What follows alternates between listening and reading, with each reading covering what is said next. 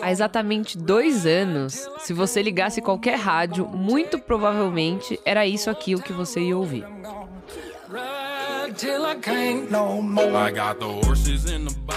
Essa música aí, Old Town Road, é um dos maiores hits desse século. Se a gente pensar só na parada da Billboard americana, é dos maiores hits de todos os tempos. Old Town Road do rapper Lil Nas X ficou 19 semanas no posto de música mais ouvida dos Estados Unidos, o que é um recorde.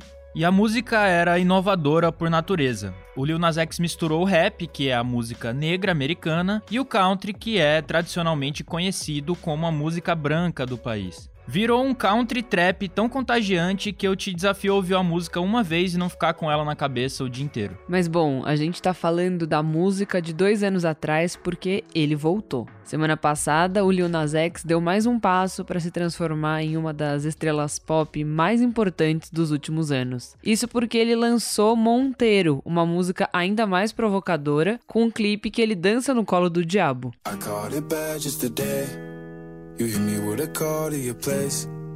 Ain't been out in a while anyway. Was hoping I could catch you throwing smiles in my face. talking, you don't even. A gente ouviu um pedacinho de Monteiro. E bem, a música já chegou fazendo muito sucesso, estreando com folga no primeiro lugar da Billboard. Mas além disso, ela se tornou a música mais ouvida do Spotify no mundo inteiro. E o clipe foi o mais rápido da história do YouTube a atingir a marca de 100 milhões de visualizações. Além de Monteiro, o Lil Nas X lançou um tênis satânico, que é um modelo da Nike, só que com sangue embutido. E segundo o próprio rapper, o tênis tem gotas de sangue humano misturadas à tinta vermelha na sola do tênis. E o modelo foi feito em conjunto com um coletivo chamado MSCHF, que há alguns anos fez um sneaker com água benta. Bom, mas voltando pro caso do tênis satânico, a Nike resolveu processar a empresa que fez o sapato com ele, mas o Nas X já tinha vendido todos os 666 pares do tênis. Tanto a música quanto o clipe e esse tênis mostram como o Lil Nas X conseguiu promover um hit através de uma isca para fisgar o ouvinte na internet. Um bait. Ele utilizou símbolos cristãos para tratar da homossexualidade e transformou a presença dele no Twitter em uma performance tão importante quanto qualquer obra de arte que ele já tenha feito.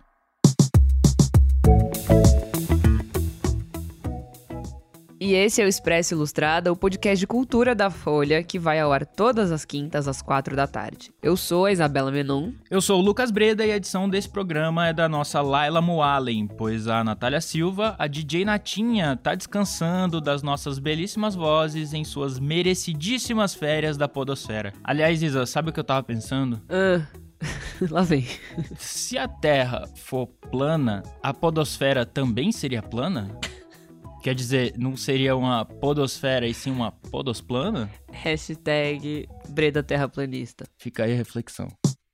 Já já a gente fala de Monteiro, a música nova do Lil Nas X. Mas acho que tem mais coisa a ser dita sobre Old Town Road. É, para começo de conversa, essa música foi feita com 30 dólares. Isso mesmo, o Lil Nas X era um jovem de Atlanta, no sul dos Estados Unidos, com muito tempo livre e pouca coisa para fazer. Ele então achou uma base, um instrumental meio country, meio trap na internet. A base foi feita por um produtor holandês, o Young Kyo. Ele mora numa cidadezinha perto de Amsterdã e fez um instrumental com um sample da, de uma música do Nine Inch Nails. Olha só a música original que chama Ghosts 4.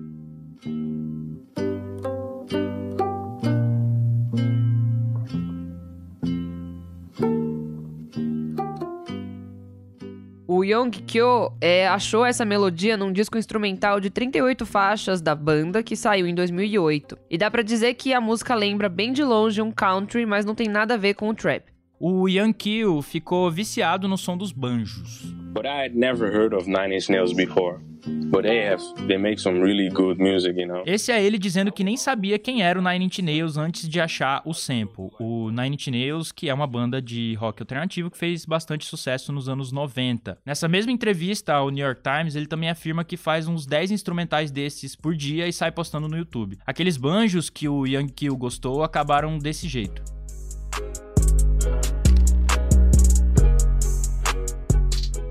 Foi daí que o Lil Nas X achou a batida no YouTube, escreveu letras sobre um cowboy fora da lei e gravou a voz no armário de casa. Depois, eles negociaram o preço. O Young Kill cobrou 30 dólares e esse se tornou o primeiro grande hit que ganhou fama pelas dancinhas do TikTok. E aí o Lil Nas X usou o próprio Twitter para promover a música. E foi nessa rede social que ele enviou um apelo ao Billy Ray Cyrus, o pai da Miley Cyrus, que também é um cantor country bem famoso nos Estados Unidos. O Lil Nas X ainda era um rapper bem desconhecido, ele só tinha 19 anos, mas o Billy Ray aceitou participar de um remix da música. Old Town Road então explodiu de vez, ganhou Grammy e bateu o recorde de música mais tempo no topo da parada, como a gente disse no começo do programa. Um jeito da gente medir o sucesso da música é lembrando dos furtos de uma placa de rua que aconteceram nos Estados Unidos. Tem uma rua em Wellesley, no estado de Massachusetts, que se chama Old Town Road. Isso desde décadas antes do Lil Nas X nascer. E bom, o resto vocês já devem deduzir. Eu diria que ganhar uma versão em funk é uma medida de sucesso ainda melhor. Tô falando de Sentou e Gostou, a versão brasileira do hit do Lil Nas X, que foi feita pelos MCs JP, que inclusive participou daquela série Sintonia, e M10 com produção do DJ RD. Essa versão brasileira passou das 150 milhões de visualizações só no YouTube. Quer dizer, sucesso nos dois hemisférios e nas duas línguas. Calma, amor, espera, por favor, deixa eu respirar um pouco. E Monteiro tem causado rebuliço muito também por causa do clipe. O vídeo traz uma versão gay e fabulosa do paraíso e do inferno pelos olhos do Lil X. Ele faz um passeio por histórias bíblicas e a antiguidade grega e romana, desde quando aparece num jardim do Éden colorido, tocando um violão cor-de-rosa, até passar por um julgamento e acabar no inferno. Bom, tem muitos, mas muitos signos escondidos pelo vídeo. O Leonardo Sanches, repórter da Folha que apresentou o Expresso durante as minhas férias no ano passado, ele destrincha alguns desses signos num texto que já foi publicado no site da Folha. É, a gente chamou o Léo para falar aqui no programa. E aí, Léo, tudo bom? Oi, Léo. E aí, Breda, Isa, tudo bem vocês? Tudo certo. Fazia tempo que eu não aparecia por aqui. Pois é, bom voltar. Léo, o que, que você achou do clipe? Você achou muito apelativo mesmo ou aquela cena toda faz, faz sentido? Cara, eu adorei o clipe. Eu sou suspeito para falar porque eu achei o clipe realmente muito bom, é, muito bacana. Eu acho que tem muita gente aí reclamando do, do conteúdo do clipe. Eu acho que são pessoas que não entenderam a importância dele, o que ele tem realmente a dizer. Vai muito além daquela daquelas imagens, efeitos visuais e aquelas cenas coloridas. É, é um clipe com uma mensagem muito forte e que eu adorei. Assim, a questão de ser apelativo, eu acho que sim, o, o clipe foi feito para chocar, mas eu acho que não ofende ninguém, então não, não, não, há, não há por que atacar o clipe como tem gente fazendo, de forma alguma. Eu acho que tem, tem um porquê de ser assim. Ô, Léo, é, você acabou de comentar que tem muita gente que ficou revoltada com esse clipe, né? Acho que principalmente nos Estados Unidos. O que, que tem no vídeo que deixou as pessoas tão incomodadas? Olha, quando o clipe saiu, acho que a reação de muita gente foi uma reação muito parecida com a que o WOP da Cardi B teve no ano passado. É, o WOP, para quem não lembra, era uma música que falava sobre lubrificação vaginal. E eu acho que Monteiro teve uma recepção um pouco parecida, com uma ala mais conservadora atacando é, ferozmente o, o Lil Nas X. As pessoas ficaram revoltadas porque o clipe brinca com elementos religiosos, é, subverte esses elementos e, e, na verdade, acho que o que mais chamou a atenção de todo mundo, críticos ou não críticos, críticos foi o fato de que, sei lá, por metade do clipe o Lil Nas X está rebolando em cima de, um, de um diabo.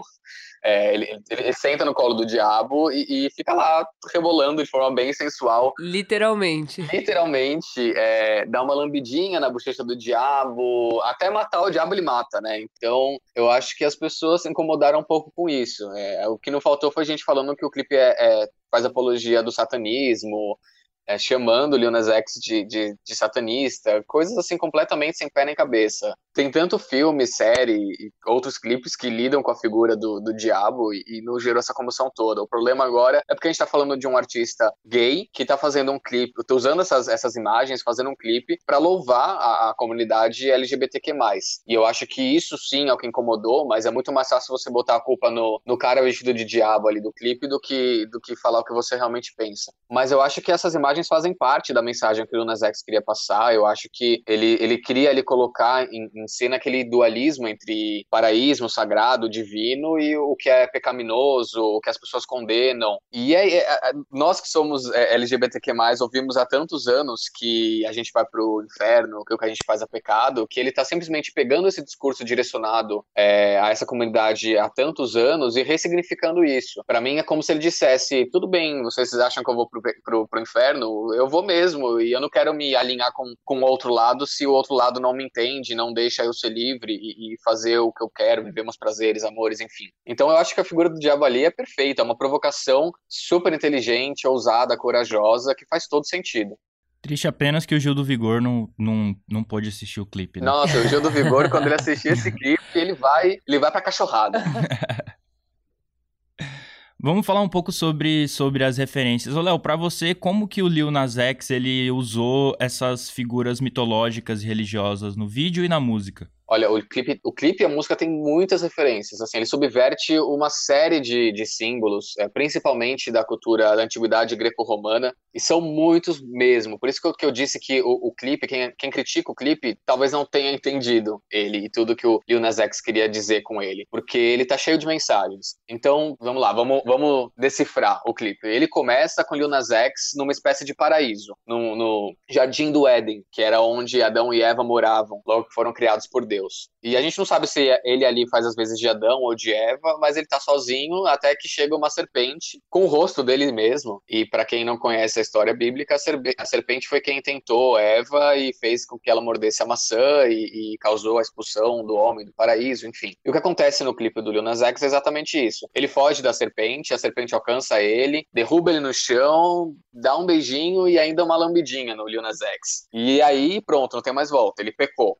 Então ele está basicamente é, dando, contando por um outro ponto de vista essa história dos primórdios da, da, da humanidade, enfim. E aí, depois disso, a gente vê numa, no tronco da árvore onde a serpente aparece pela primeira vez, um, inscrito em grego, a seguinte frase: Após a divisão do homem em duas partes, cada uma desejou sua outra metade. É, uma, é um trecho do simpósio do filósofo Platão, e ele faz parte do mito da alma gêmea, é, segundo o qual, no, nos primórdios dos tempos, o homem e a mulher eram formados, os seres humanos eram formados por dois corpos, eles tinham duas cabeças, quatro braços, quatro pernas. E aí Zeus, é, se sentindo ameaçado, num ataque de fúria, decidiu separar esses seres em duas pessoas diferentes. E aí diz, diz a lenda que cada metade foi condenada a vagar pela Terra procurando o seu equivalente. E eu acho que o Lil X, quando ele, ele deixa esse trecho na, na árvore, ele deixa bem claro que, que essa, essa cara metade, ela pode ser homem, pode ser mulher, não importa, é do gênero oposto ou não, é válido, sabe? Eu acho que a, a sua alma gêmea, é, quem sabe quem é você mesmo, não, não, não tem que ninguém ficar é, dando pitaco nesse assunto. E aí já começa assim o clipe, Essa, esse é o primeiro ato, acho que o, o clipe assim, é dividido em, em, três atos. O Jardim do Éden, depois a gente vai pro julgamento do Lil Nas X numa espécie de arena grega. E lá tem uma multidão feita de pedra, ali gesticulando contra ele, provavelmente ofendendo ele, e ele tá todo acorrentado, sendo julgado por pessoas que também são interpretadas pelo, pelo próprio Lil Nas X, vestidas como uma espécie de Maria Antonieta, toda trabalhada no jeans. Eu, eu não sei se eu viajei demais, mas eu até, até achei que podia ser uma referência ao icônico modelito da Britney Spears e do Justin Timberlake no início dos anos 2000. de jeans, eu não sei se vocês lembram. Sim. Mas. Posso ter viajado um pouco, mas. Bota muita fé, bota muita fé. É, eu acho que pode ser provável. É... Mas enfim, e aí ele é julgado por, por esses caras aí vestidos de jeans, e, e a gente até vê uma, uma pessoa da multidão, desses caras que parecem pedras, tacando um plug anal na cabeça do Lil Nas X.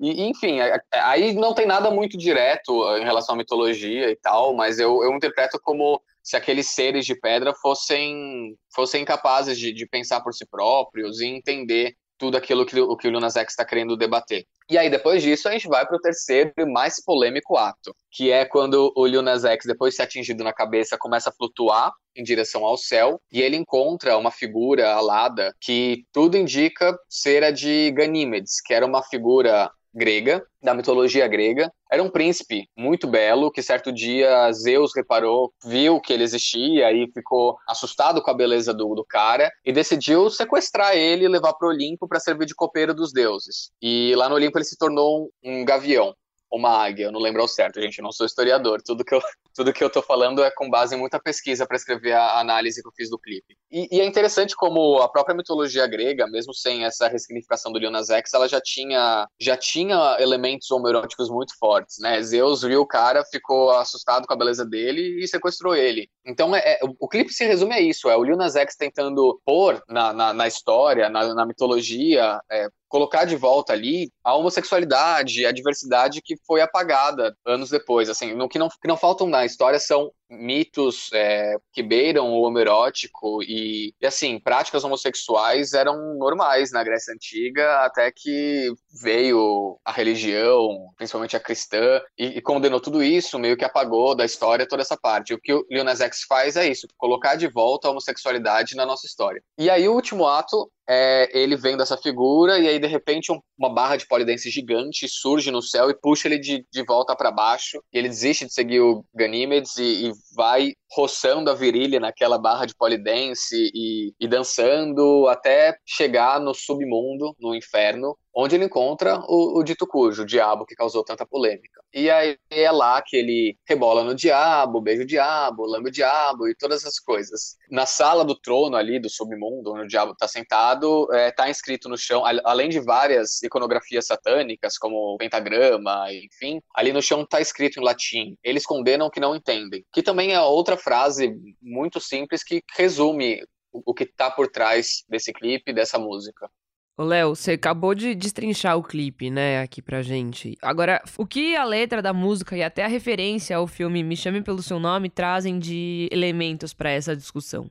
É importante ressaltar, Isa, como você mesmo disse, que não é só o clipe que está cheio de referências, a música uhum. também. É, a música está lotada de referências. Por exemplo, tem um certo trecho que, que ele diz: Eu não estou perturbado, só estou aqui para pecar. Se Eva não está no seu jardim, você sabe que pode me ligar. Então a música também se propõe a, a, a debater essa questão da homossexualidade na história e, e, como a homossexualidade é vista de uma forma como algo pecaminoso e não deveria ser assim. E para quem não sabe, a música se chama Monteiro e tem como subtítulo título Call Me By Your Name, Me Chame Pelo Seu Nome, que é o nome do livro e depois do filme, é, Me Chame Pelo Seu Nome, com Timothée Chalamet, que era um romance gay, foi indicado ao Oscar, é, foi um super sucesso daquele ano, e em várias, em várias partes da música o Lil Nas X diz, é Call Me By Your Name. Então, a, as referências à, à, cultura queer já estão ali em Monteiro desde antes da música começar, do clipe começar. E é por isso que eu acho que ele se apropria de elementos gays para subverter uma parte da nossa história da qual gays foram apagados. E não é a primeira vez que ele fez isso, sabe? Em Old Town Road, em Holiday, ele, o, Lil Nas X já brincava com esses elementos da cultura LGBTQ+.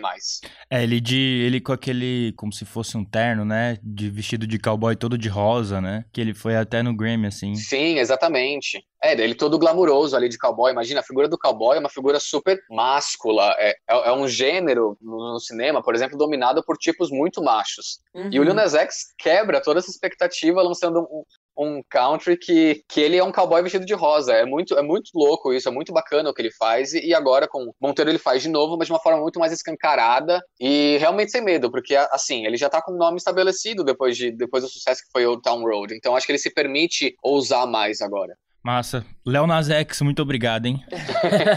Valeu, gente. É um prazer, é um prazer participar do Expresso. Me chamem sempre que quiserem. Até mais, querido. Você vai voltar logo logo. Volte sempre. Beijo. Uma coisa que o Léo também diz no texto é bem interessante para a gente entender o impacto causado pelo Lil Nas X. Ele fala que os críticos do rapper são exatamente o motor por trás desse tipo de música. E aqui não tem julgamento de valor, né? Eu acho que essa música realmente foi uma isca para fisgar essa ira moralista. E como disse o Léo, é algo que já vem depois do que a Cardi B fez com a Megan Thee Stallion na música WAP. Se você não sabe do que a gente tá falando, dá uma olhada que tem um episódio do Expresso inteirinho só sobre isso. E além dessa ser a música mais tocada até hoje no programa. Mas enfim, no caso do Lil Nas X, a música e o clipe parecem uma grande introdução para performance dele no Twitter. O ouvinte que tem mais intimidade com inglês pode abrir o Twitter do Lil Nas X enquanto ouve o programa para entender o que a gente está falando. Ele é um memeiro de primeira linha e tem, assim, uma vasta experiência no Twitter. Quando ele era adolescente, o Lil Nas X era um desses stalkers da internet, desses fãs de estrelas pop. E ele cresceu destrinchando meio que todos esses códigos das redes sociais. Ele sempre usou essa plataforma para promover as músicas dele, mas dessa vez parece que ele levou a subversão da própria arte, né, da música e do clipe para a plataforma digital. Eu vou dar uma passadinha na lista de pessoas que reclamaram publicamente da música e do clipe do Lil Nas X. Tem um jogador de basquete, o Nick Young, a governadora da Dakota do Sul, Christy Nolan, o rapper Joyner Lucas, a ativista trampista Candace Owens, entre outras diversas figuras de direita do Twitter. Isso sem contar os pastores, a Fox News e, bom, a Nike, né, óbvio. A governadora Christy Noem disse que, aspas, está sendo dito a nossas crianças que este produto não apenas é normal, como é exclusivo. Mas você sabe o que mais é exclusivo? As almas eternas dadas a eles por Deus. E aí o Lil Nas, que certamente já esperava essa reação, ele saiu respondendo todo mundo. Pra governadora da Dakota do Sul, ele disse bem assim: Você é governador e tá aqui tweetando sobre a porra de um tênis? Vai trabalhar. O rapper Joyner Lucas disse que as crianças são fascinadas por Old Town Road e que o Lil Nas X mudou e agora expôs essas crianças ao novo clipe. A resposta foi, abre aspas, eu cantei literalmente sobre drogas e adultério em Old Town Road. Vocês deixaram os filhos ouvirem. A culpa é de vocês. Tem um tweet com mais de 10 mil curtidas de um influenciador digital americano dizendo que o sistema tá rastreando nossas crianças, já que grande parte do público do Lil Nas X é infantil. E aí o Lil Nas X respondeu, abre aspas, não tem sistema nenhum envolvido, tomei a decisão de criar esse vídeo sozinho. Sou adulto e não vou passar toda a minha carreira tentando cuidar das suas crianças. Esse trabalho é de vocês. Um youtuber que fala sobre tênis esportivos comprou o tênis do Satan, do Lil Nas X, só pra se filmar jogando seu par no lixo. Just relax, bro. I am a man of God. God has gotten me where I am, you know what I'm saying? Esse é o youtuber americano dizendo que é um homem de Deus. O interessante desse vídeo é que antes de jogar o tênis fora, ele abre a caixa e mostra o modelo. O que, bom, não deixa de ser uma propaganda do produto, né? O tênis de Satanás do Lil Nas X, ele foi vendido por pouco mais de mil dólares e, como a gente já falou, foi uma edição limitada só com 666 pares. E a empresa que vendeu o produto com rapper, a MSCHF, que também pode ser lida como Mischief, pegou um modelo fabricado pela Nike, que é o tênis Air Max 97, e a partir daí adicionou os símbolos que fazem alusão ao diabo. Segundo a Mischief, o sangue foi doado pelos próprios funcionários da empresa. E essa empresa que está sendo processada pela Nike, que disse à FP que o modelo foi feito sem autorização da marca. Essa atitude, segundo a Nike, poderia expor a marca a um boicote. E de certa forma, essa confusão também não deixa de ser uma propaganda propaganda do produto, né? E não foi só isso. O Lil Nas X também desabafou e mandou mensagens de apoio à comunidade LGBTQA+. Ele disse que passou a adolescência se odiando por causa do que ele aprendeu com o cristianismo sobre homossexualidade. E aí ele escreveu, aspas, Espero que vocês estejam irritados, fiquem irritados, sintam a mesma raiva que vocês nos ensinaram a sentir de nós mesmos. O John Caramanica, crítico do New York Times, disse que o tênis é muito menos importante do que a discussão sobre o tênis. E que a música é bem menos importante do que a discussão sobre a música. Ele também lembra das polêmicas dos anos 80, como em Like a Prayer de Madonna. Só que agora, com as redes sociais, a lógica é completamente outra. Rapper também fez anúncios falsos que acabavam levando o público a ouvir a música dele, Monteiro, e isso entre muitas e muitas e muitas outras piadas para os 6 milhões de seguidores que ele tem no Twitter. A maioria dessas piadas era zombando das críticas mais moralistas que ele recebeu. E o Lil Nas X fez até um aceno pro Brasil usando os memes da Gretchen que são bem famosos por aqui, além de outras expressões brasileiras da internet que a gente não vai falar aqui quais são para não deixar ninguém irritado com a baixaria. Enfim, ele tweetou tudo isso em português mesmo, tá? Com isso tudo eu fico pensando, o que seria dessa música sem todo esse contexto do tênis, do Twitter e das críticas? E no final das contas, tem como separar a atuação do Lil Nas X online da obra que ele criou? Eu acho que o mais importante de tudo isso não é dizer se esses conservadores estão certos ou errados na queixa, e menos ainda se o Lil Nas X está certo ou errado em se apropriar dessas figuras religiosas e mitológicas. Porque, como se diz na internet, o rapper bebeu as lágrimas dos haters e transformou elas em engajamento. E bom, o curioso mesmo é que todo mundo mordeu a isca que ele jogou. Inclusive nós aqui do Expresso Ilustrada que dedicamos o nosso episódio da semana ao mais subversivo dos músicos atualmente, o Lil Nas X.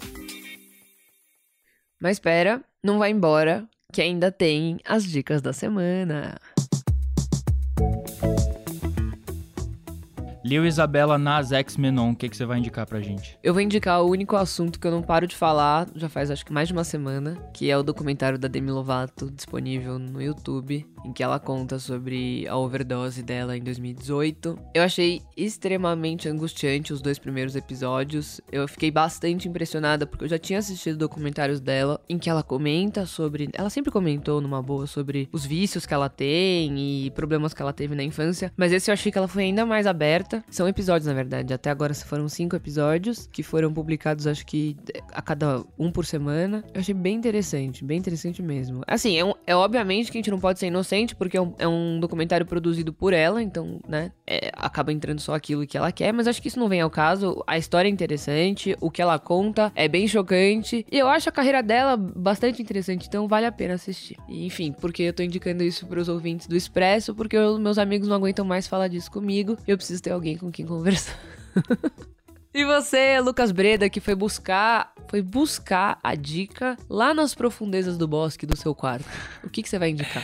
Cara, na verdade nem foi, nem precisei ir tão longe não, mas eu, eu vou eu vou indicar um livro que eu tô lendo. Na verdade, eu tô cedo ainda no livro, mas como, como eu indiquei aqui no Expresso o filme Can't Get You Out of My Head, do Adam Curtis, que na verdade é uma série de filmes, são seis filmes, é, em que ele traça um panorama do, do mundo contemporâneo, vamos dizer assim, como chegamos aqui. É, eu tô lendo esse livro porque, muito por causa desse filme, e eu acho que tem muito a ver. É um livro, na verdade, muito mais sobre política, mas também dialoga muito com a cultura, inclusive com a cultura pop. Se chama Realismo Capitalista. É um livro escrito pelo Mark Fisher, que é inglês, foi lançado em 2009 e o livro aqui no Brasil é da Autonomia Literária e ele tem essa frase que é a grande frase, frase para entender o livro, que é é mais fácil imaginar o fim do mundo do que o fim do capitalismo. E fala muito sobre essa ideia que tá, vamos dizer assim, incrustada na sociedade de que o capitalismo, vamos dizer assim, é o real, é o normal e tal. E fala um pouco sobre a nossa falta de ideias em relação ao futuro, se a gente tá esgotado ou não. E o Mark Fisher é muito amigo do Simon Reynolds, que é um, um crítico de música britânico, enfim, dos, dos melhores, um, um dos melhores jornalistas de música, e que escreveu aquele livro que é o que é o Retromania, que ele fala muito sobre como a cultura pop contemporânea, ela nesse esgotamento ela usa muito coisas que vieram do passado e aí nesse livro eu acho que é, eu não li inteiro, né? Então tô falando aqui do que do que eu já li, eu acho que ele meio que estende esse esse pensamento um pouco pela cultura também. E muita gente que eu indiquei o Adam Curtis aqui no, no programa veio falar comigo que assistiu e gostou pra caramba. Então tá aí o livro Realismo Capitalista. E também queria indicar um disco para não deixar passar batido, que é o Olho de Vidro da cantora Jadsa, que enfim é um disco que tem ali uma, uma pegada mais tranquila, mais puxado pro psicodélico e ela, ela, ela faz referências a diversas cantoras brasileiras, cita Luísa Lian, Ava Rocha, a Gal Costa, Tulipa Ruiz. É um disco bem interessante, acho que é o primeiro disco da Jadsa e acho que vocês deviam ouvir. Jadsa, Olho de Vidro. É isto. É isso, né, querido? Esse foi o Expresso Ilustrado, o podcast de cultura da Folha, com episódio novo todas as quintas às quatro da tarde. Eu sou o Lucas Breda. Eu sou a Isabela Menon e a edição é da Laila Moalen. E até semana que vem. Um grande abraço satânico para vocês. Um beijo e não coloquem gotas de sangue nos tênis de vocês, hein? Até mais. Tchau, tchau.